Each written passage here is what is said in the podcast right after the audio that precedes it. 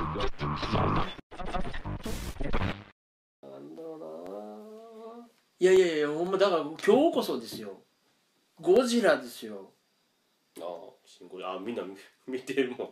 やっと。やっと。やっとやで。僕2回見させていただき とうございます。うんうんうん。ね。でもう僕もわりかし早い段階で見させてもらって、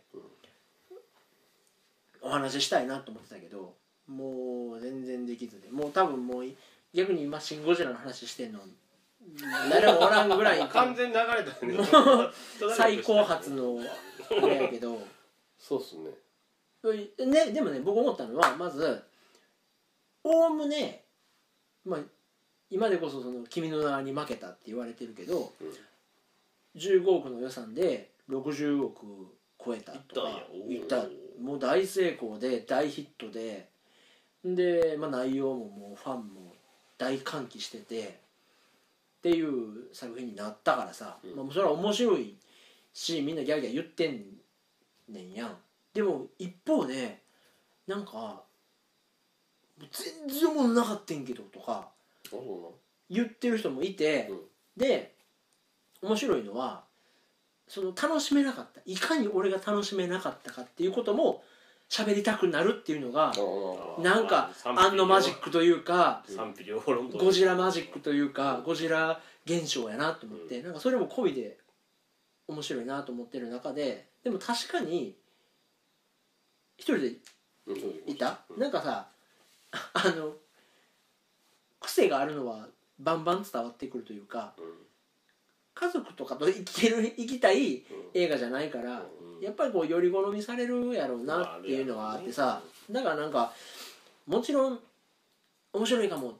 まずそもそも行っても思んないわって思う人は行かないし面白いかもと思って行った人の中でも合わへんかった人もおるから。いや多分もう単純にさ「あんの?」って名前がなかったら見てましたかってことでしょ？まあねまあ僕としてはね。まあね。僕としては。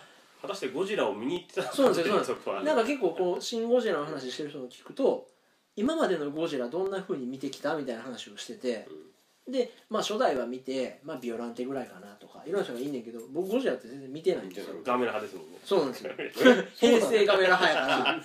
知らねえ。まあそれもあの庵野の流れを組むね。あなるほど。特撮の樋口っていう流れで見てるっていうだけやかうんら僕も「シン・ゴジラ」っていうのは庵野ムービーとして見に行ったけ完全にね。どそうそうそうそう。ガメラ大変やったのにねあれ。東宝と東映なんかうんうんうんうん。混在チームで海の波の立たせ方で揉めたらしいですね。あそうなんや。もう。扇風機派となんかお手製のなんかがあってああ揺らして。遠くの海は扇風機の方が良かったけど近くはその縮縮尺の波が来ると絵的におかしいからああ手にしてとか言ってあの監督がめっちゃ困ってた、へこれえつい先々週ぐらいになんか出てたんですよテレビに。うん。で黒昔の黒話とか。樋口監督がしてはったあその頃は大変やったと思う CG もなかった。あなるほどね。わかるわと思って。あ混在チームでやる難しさが。いやなんかそうそう。ですごくそのまあ好みが分かれるうん。味付けやったから、うん。まず見て時に「まあ、備え備え」とかって言いかねんなと思ってんけど SNS に「いやめっちゃおもろいやん」って書いてたから、めっちゃうまかったね面白かった。うまかった。まあ、そのつぶさにもうどこでやばいなと思ってゴジラちゃうと思ったもん。ね思うよね。第二形態いわゆる鎌田君。あスクリーン5間違えたかなと思って。これ君の名はの方かなって。まああそこでね。あれあれもうしてやったりですよね。ねあそこでもうあ俺はもう手のひらの上でちゃんと踊れてるって 気づくもんね。うん。であれとゴジラが戦うの？って思った自分はもう終わってるから。ちょあの時点で僕全然野村萬斎ちゃうやんと思ったんですよ。こだわるな。聞いてる情報嘘かなとそ思っんなに好きでもなかったね。て 萬斎こんな動きせえへんやろと思って見てね。だからもうう鬱陶しいこと言えばでね思ってん。あの一番粋なその、まあ、今回の「ゴジラね」あん僕はあんのムービーとして見てるからあんの屋の料理を食べに行って一番粋なのは林さんみたいに「いやうまかったよ」って言ってこうレシート2枚出して「あもう2回行ってる」っていう。あつべこべ言わずに「もう2回行ったよ」っていうのが一番粋やなと思うねんけど、僕も鬱陶しいから、食べログとかに書いてまう側の人間でね「あここが良かったここが良かった」って言うてまうねんけどなんかもうそこで多分あの鎌田君から出てくる体液みたいなののブワシャっていう感じ出が方がね。ねもうあんのでしょ？え映画ね。そうそうあの正しく。そうそうそうあの飛び散り方とどこかかでそれを見た。そうそうあれもうあのエヴァの特殊ベイクライトがわーって満たされる感じとかとああもうあもう俺あんのの映画見てる。しなんかねあのカフェなんか LCL かなんかのね。そうそうそうそうあの血の感じとか。あもうあもうもう俺あんのの映画見れてるやんっていう。あそこ一番気持ちよかったのはねあのー東京めっちゃもう破壊される時あるじゃないですか、うんめっちゃ大スクリーンゴジラこの辺に。ああそこすごいうわあ 終わった。これ終わった終わったと。あれちょっとよかった？その東京で見てるあっていう。すごい臨場感よかっあーやっぱそれは知ってるとこやなっていう感じがすごいドキドキするね。ああそう。うん。やっぱそこまたちゃうかったやろうね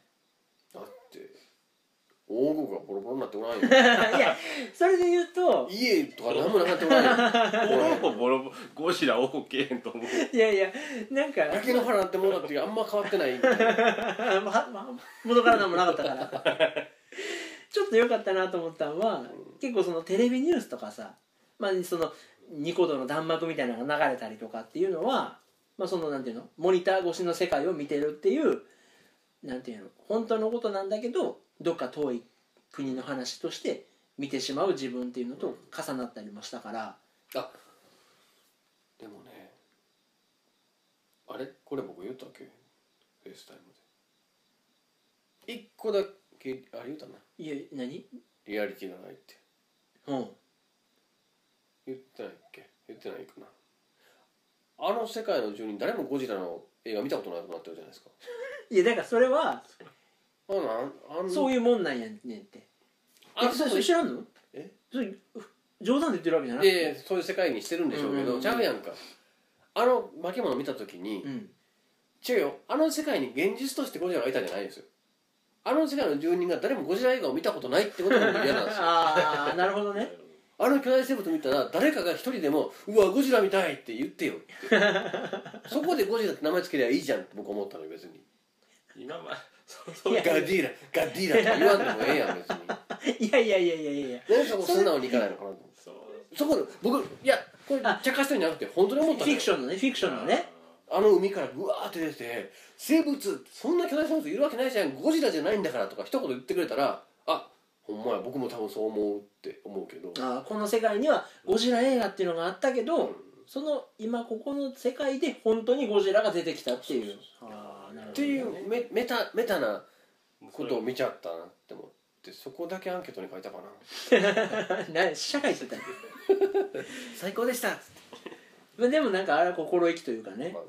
ゴジラっていうものをもう一回作るってだっていうので、ガディーラいやええねんって。いやそれで思ったのは、はい。なんかねもうほんまに気に食わない人がすごいいちゃもんで海外ではあの受けへんかったっって。あもう公開してんの？海外で。なんかねアジアとかでやったらしい。ね、うん。んなら、まあまああのほら見てみっつって。面白い映画やったら海外のやつだって狂気乱舞して喜ぶはずが海外でこう来てるやん。やっぱおもんない映画なんやんって言うねんけどなんかどうしてもやっぱりこの見る側の素養を求められるものがすごいあるなと思って。やっぱそれは原発とかうん。その3.11のニュース映像を見てて、うまあ本当に体験した人やったらフラッシュバックするやろうなっていうそのデリケートな部分も含めて実体験としてあるなしとかうん。っていうのは大きいと思うしなんかそれもともとそんなねその世界に向けて作ってそうそうそうそう。完全に日本人日本人に向けて作ってるから、うん。だからもう一方の海外の反応でうん。これは日本人による日本人のための映画やって言ってる人もいてもうそれはまさにそうやなっていう感じもしてなんかそれがすごい象徴的やったなと思ったのはやっぱりあの「シン・ゴジラ」っていうのが、うん。まあ、海外に持って行った時にどう言われたんか分からんけど多分ね SHIN ゴジラってなったとしたらもうその時点で翻訳がこぼれ落ちるものがあるなっていう気がして、なんかあの出演者にインタビュアーがうん。今回「あのシン・ゴジラ」に出演されましたけれどもこのカタカナで書いてある「シン」っていうのはどういう意味だと思いますかってこう出演者にお問いかけてるわけ。おでもある人は多分僕これ「進む」やと思います。うん。進撃の「進うん」であのゴジラがどんどん進んでいくからあの進むじゃないかなとかうん。いやまあ文字通り新しいものとしての進あのーこれは今の日本が作るべきゴジラとしてまさしく誠のゴジラでの新ゴジラだと思いますとかいろんなことを言ってる人がいてなんかそのああだこうだ言える材料をポンと提供するっていうのがあんのマジックやなと思ってるからうんなんかいやちゃう正解は多分ないんですよ、うん。どうとでも取れるものをボロッと出すっていうのがあの人の作家性かなと思うと、それを SHIN とか例えば NEW ニューゴジラってしてしまうともうそのカタカナのうん。そのどうとでも解釈できる面白みみたいな。で映画の中にもその面白みっていうのはいっぱいあるからうん。そのギュッとそのどうとでも撮れるものだらけの映画を翻訳するっていうのは多分難しくてでそれをどう読み取るかっていうその複雑な中に日本で住んでることのうん。なんかこう値打ちっていうのがすごいあるんじゃないかなっていう気がしてなんかまあもうこの時期だからねネタバレもないけど最後のところもラストワンカットで尻尾からなんかこううじゃうじゃうじゃっとしたもんが出ててゴジラが静止してるっていう。のなんでしょうね。ってなるじゃないですか。であれの正解は何なんやろうなーっていうのが正解やと思うんですね僕ね。はい。でその伏線としてうん。ちらっと林さん2回見たらあれ言ってたよね。なんかゴジラはその子供を産み落とすんじゃなくて細胞の一個一個がゴジラ細胞やからそっからもう分裂してゴジラになる可能性があるみたいな。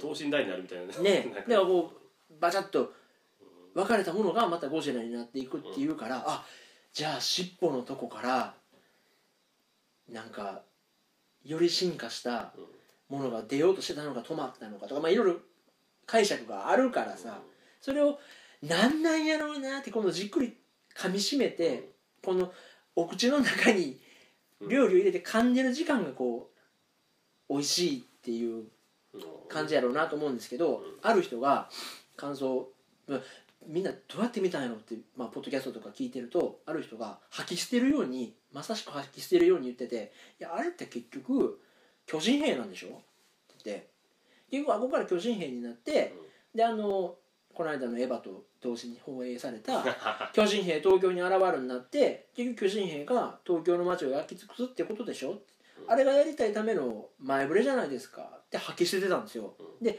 あそうとも取れるけど納得して吐き捨てたり飲み込んだりしてしまうともうその味終わってまうねんけどって思ってなんかもう俺はずっとくちゃくちゃしてるうんでもな 劇中ではあれゴジラになるって言ってたし博士がなんかあのゴジラの元になってるんかもしれんしもしかしたらあこれちょっと人間が出てきてたから最もヤバいやつが人類だよみたいなメタファーなんかもしれんし俺ずっとくちゃくちゃしてんねんけどなんかなどどう思いました？林さん2回見てどう思いました？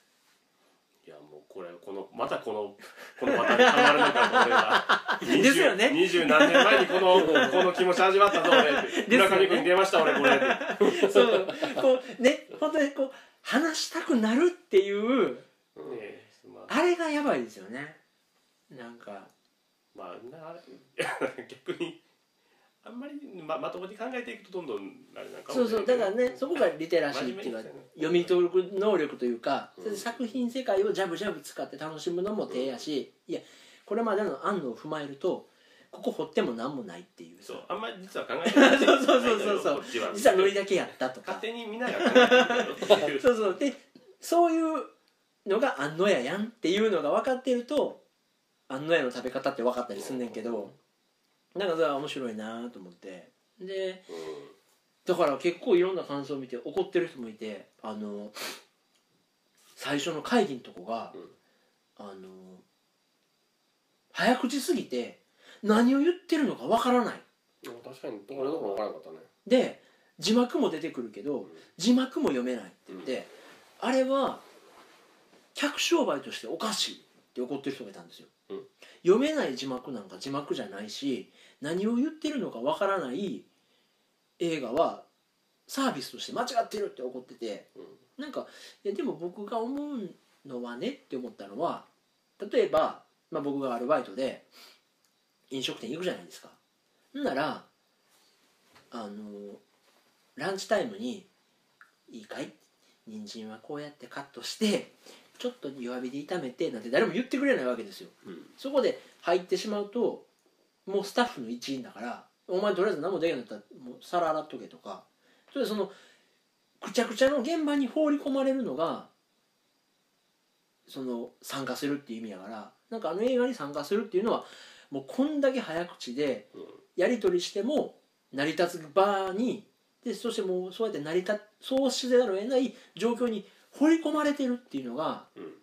なんかあの映画のあのシーンの意味じゃないんかなと思ってで逆に分からないっていうことは分からなくていいっていうことであってなんか全ては分からなくてもうん。見てるだけで結構テンポだけでさそこがまあね重視やから、そのポンポンポンポンやりとりがね。ゆっくりあれ説明してたらそううそうそうそう。語るでしゃあないからなであれをもしかしてそのブルーレイとかで見直すとしっかり意味のあることうん。辻褄とかそのシナリオとしてはちゃんと練られてるんだけどとりあえずはまずテンポで味わってよっていう。ここは喉越しでいってくださいみたいなとこなんちゃうかなと思って。で途中ところどころで大杉が「そうなのか?」とか「歩くのか?」とかっていうので くすって笑いながらうん。そのまま流し込んじゃうシーンじゃなかったんかなと思ったりして。なんかあれはあれで僕すごいサービス精神があるなと思ったんですけど。キャストもすごいもんね。すごかったついに安野さんそのそ そこまで使えるんか使えるようにねなってましたかみたいな、本当に。もうそれこそだってあのラブポップで見たようなメンツが出てたりとかなんかそのいやでも僕もう一回だけねこれはもう日本映画界全体に対する提提言というかクレームになってしまうんだけど一回リリー・フランキーなしで行ってみよう。何を頼りいい続けるの？ねんっていいねん絶対いるやん。ままた同じ役やなんか教師ちゃうこれ。ななんか見たでこれっていう。同じ役の頃やな。ぼちょぼちょ喋る役そう、ね いやいいねんってやっぱもあの人多分ね何も演じてないでもうすでに。もううああいう。役作るとかじゃないもんなああいう素材がいいねんって。いや売れてるな。ねいやでも。あと鈴木も出てたもんね。出てたもんね。でそれこそ小松さんも出てたしね。うん。小松さんそうよかった。めっちゃ喋ってたやろ？めっちゃ喋ってる。何あれ？あのえここ古田新太よりよっぽど喋ってたよ。古田新太序盤で出てきてもうすごか。っ断然喋ってましたよ？あのえっ、と巨彩隊たはいあの組んだチームの中でなんか手配してたよね、うんなんかを集める部署のうん役人の一人みたいな感じ3で番手ぐらいよね。うん。その女のリーダーのリーダーっていうか女の何やねん研究生みたいな子。騒ふわーって騒ぐ人じゃなくて、めっちゃ早口の女の子うとん、あとは理論派なんだけどちょっとひょうひょうとした男との下ぐらいやったうよね、ん。すごいなぁと思って。なまあ結構メインに絡んでくるから。何回もうん。ね。喋ってた喋ってた、うん、そんなクレバよりよっぽど出てたよ クレバ出てた。クレバ出てたんですよね。戦車の中でね。あそう。なんかねうん。撃つ人かなんかで出てたらしい。斎藤工はかろうじてあれやったけどあ出てた？あ出てた出てた。戦自衛隊の戦車乗ってて。本当に？もうあのなんか長谷川博己うん。ひろみひろみパッとせんなーと思っててんけどもう終わった頃にはさずっと見てたいと思って。この人の芝居ずっと見てたいけど俺と思って。すごい良かったな。あの人の成長の仕方も良かったですね。成長っていうかこう心の描写みたいなところもうね、んねなかなか面白かった。そうなんか。いやみんなの前で葉っぱかけるシーンあるじゃないですか。うん演説？あのとか普通にいいなと思って、ああねうんいいやーなんかそうなんですよね。あとなんて言ってたっけな。ああの物足りひんのは結局政治家とかその役人とかしか出てきてなくて、うん。その市政の人あ普通に暮らしてる人たちが全然描かれてないからなんか面白くないみたいな、まあ、意見もあってね、なんかでもね僕見ててねめっちゃ励まされたんですよ、なんか途中で誰やったっけ？あの相棒みたいな人か部下みたいな人は「あのありがとう」って言うと「いや仕事ですから」って言うんですよ。なんかそれがすごい個人的にグッときてあなんかであの家族に全然会えないけど、で携帯に奥さんと子供の写真とか出てんのに全然家族には会わずで仕事してる人たちもいてなんかそれが社畜を礼賛してるわけじゃないんだけどなんかマジでやるべき時にはやるべきことをやる人たちが頑張ってるっていう。でなんかデモとかが外でしててもさなんか寝てて お構いなしで寝ててやるべきことをやっててでなんか片桐入りに配られたお茶飲みながら、まあ、やってるっていうそのすごい人間らしい感じをすごい感じていや別に誰一人さ体からオーラ出してさ空飛んでゴジラ止めたりとか、そんなことしないやんか。必殺技でゴジラをやっつけたりとか。それはそれで超展開 なんかそんなスーパーヒーローが一人もいない中でいやあの人らだって全然一般人やんみたいな。その一般人が本当に頑張るべき時に頑張ってる姿っていうのはを描かれ描いてくれてるから。えっていうことはなんかまあ僕も時々頑張るからなんかそうやって頑張ってる時には誰か見てくれてるよねみたいな。なんかその重なる部分があって。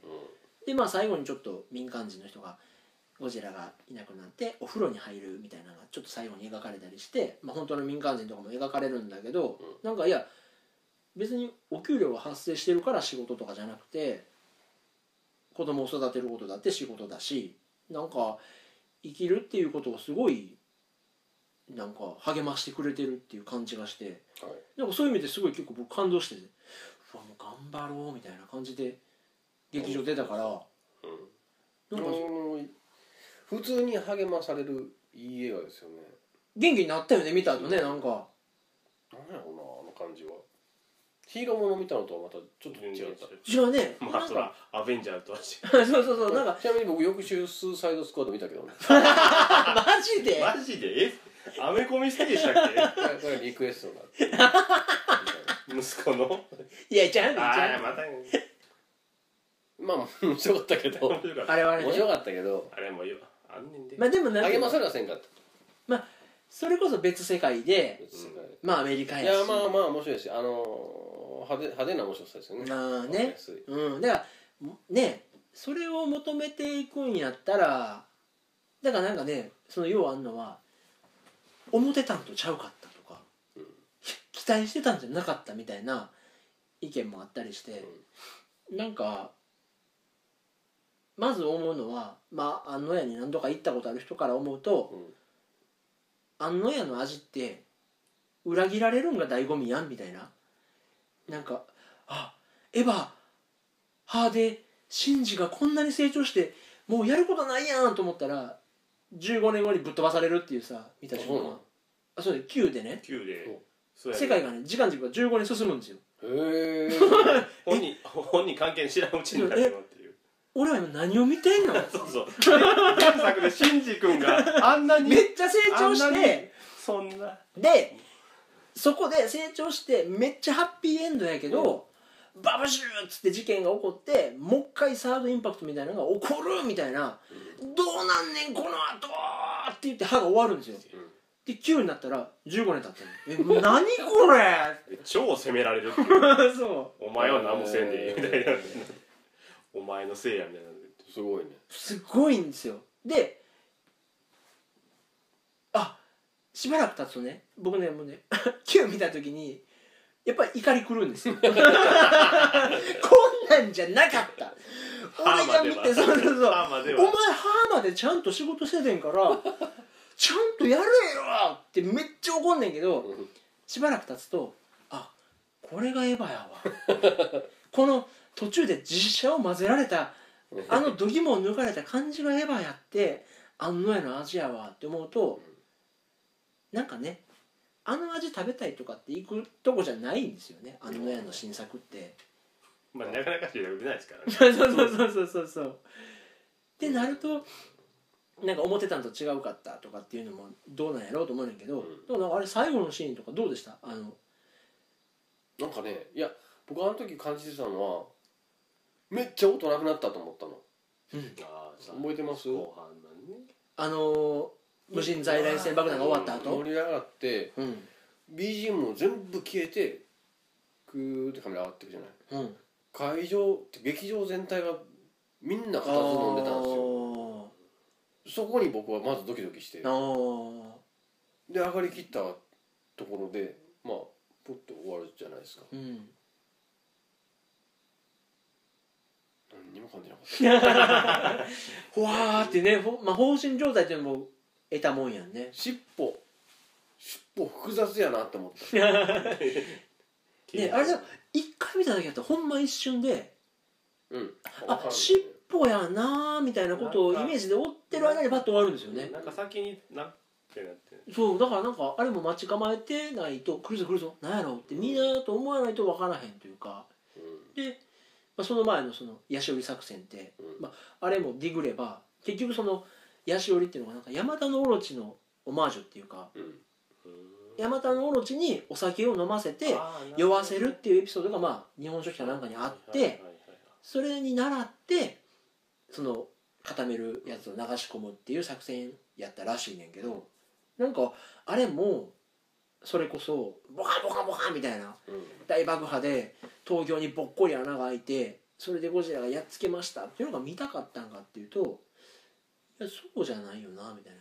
なんかあくまでもその現実っていうのとの。まああそこはなんその歴代のゴジラ映画に対するなんかなんていうのその伝統というかそれを踏まえたみたいなところではあるみたいやけどね、あそうなんや。うん、ゴジラをそもそも今までどうやって倒してたの？いろいろ。ああいうやっつけたりもしてたのかな？やっつけしょい一作目はそうなんかなんかまあでもそれも途中でとんでもになるんでしょ？そのゴジラをやっつける絶対兵器みたいなのが開発できてそれを打ち込んだからやっつけれたみたいな。うん。なんかそのとんでもには行ききらなかったところもなんか良かったなと思って。でそれでねまあそのあなたあれは見てないの？君の名は見てないの？見たいけど見てないですよまあそう。なんかあれもだなんかスーサイドと一緒でしょ大体。なんかなんていうの？楽しむレールが決まってるというか、うんここに乗っていけばここに着きますよみたいな映画なんちゃうかなっていう気はしてて。でもねついに新海さんもはや宮崎の後継者とまでジブリ以外で100億超えたのが初めて言われてきたけど、え？隣の山田君とかももう 負けたってこと？あんなんもあるしな。いやでも新海さんはインタビューで言ってましたよね。今回はもう自分のやりたいこととかよりも喜ばせたいと思ってうん。商業的なところを狙ったって言ってああじゃあ当たんねんな、うん、であれはオタキングも言うとったよ。ベタになもうベタベタで言ってるから当たったと。あオタキング名と思いながらとで。すねあなるほどね。やっぱりこう自分がやりたいことっていうのと受けるっていうのを当てるっていうのは違うねんね。あの人めちゃくちゃめちゃくちゃあれですよね自主制作の人でしたよね。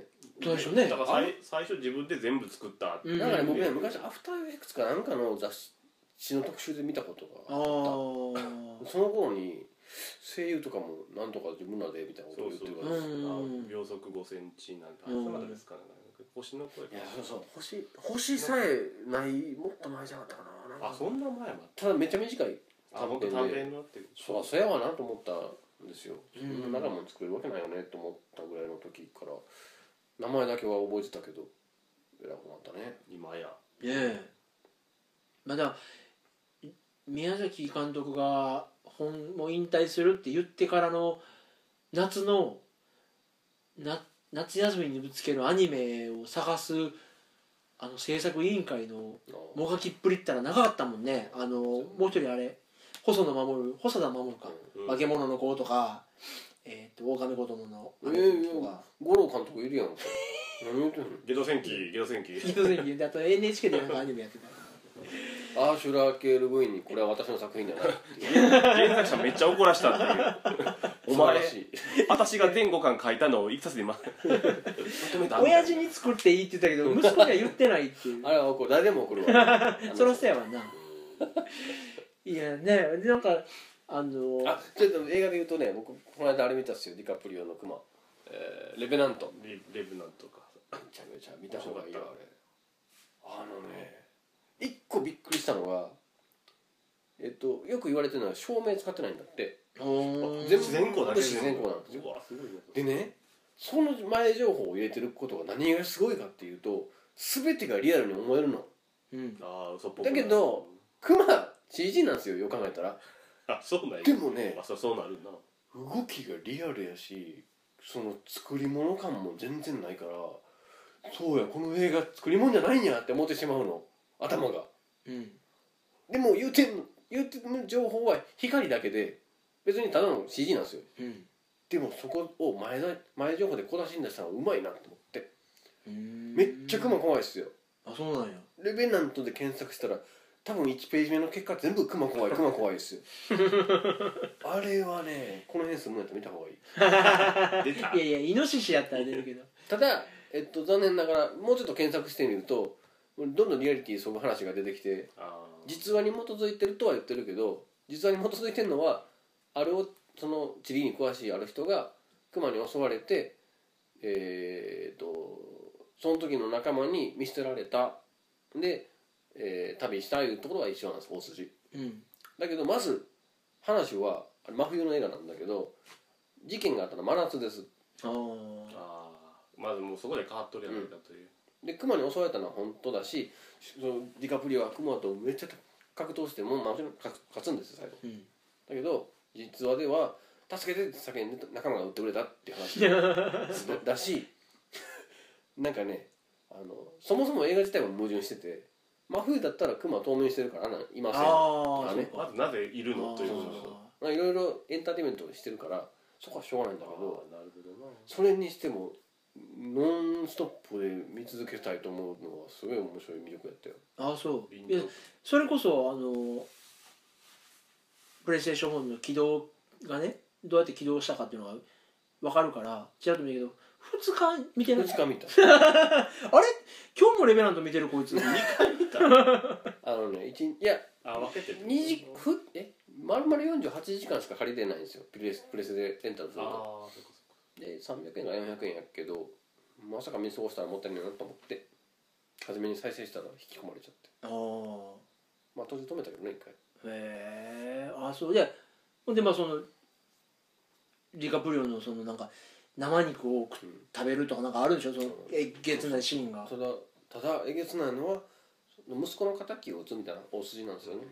でえっとあらを撃つっていう話なんだけどそれも実話と比較してみましょうみたいなサイトが実話では、えっと だいぶディグったの今日今日熊に襲われてその勝手に殺されそうにななるんですよね。うん。死んだ子死んだ手にされようとするの。あでそれでもうこいつ動かれへんからライフルとかいらんやろって言って持っていかれちゃうんだけど、あ、うん、そのライフルを取り返しに行く話なんですって本当は。あーやっぱりいるわっつって。で返されたらいいよって言って許したっていう。あ別にそんな復讐 ありがとうありがとうって言って。で終わるっていうすごい実話は虚しいものらしいですけど。なんか僕もちらっと聞いたあの別にその当時に人の命の価値ってそんなに高くなかったから、もう動けないんやったらすまんけどなっていう。もう。もうそういうもんやからねっていうような生きるためには仕方ない。時代やったらしいから そんなに一人の命でああじゃこうじゃ言うようなことでもなかったみたいなことは聞いたりとかして。まあでもだからまあエッセンスはそうやって拝借してエンターテインメントに仕上げていったっていう。長長回し？長回しのシーンとかもすごいんですよ。もうカット変えずにずっと。10分ぐらいあるんじゃないかな。最初の最初のシーンとかがね。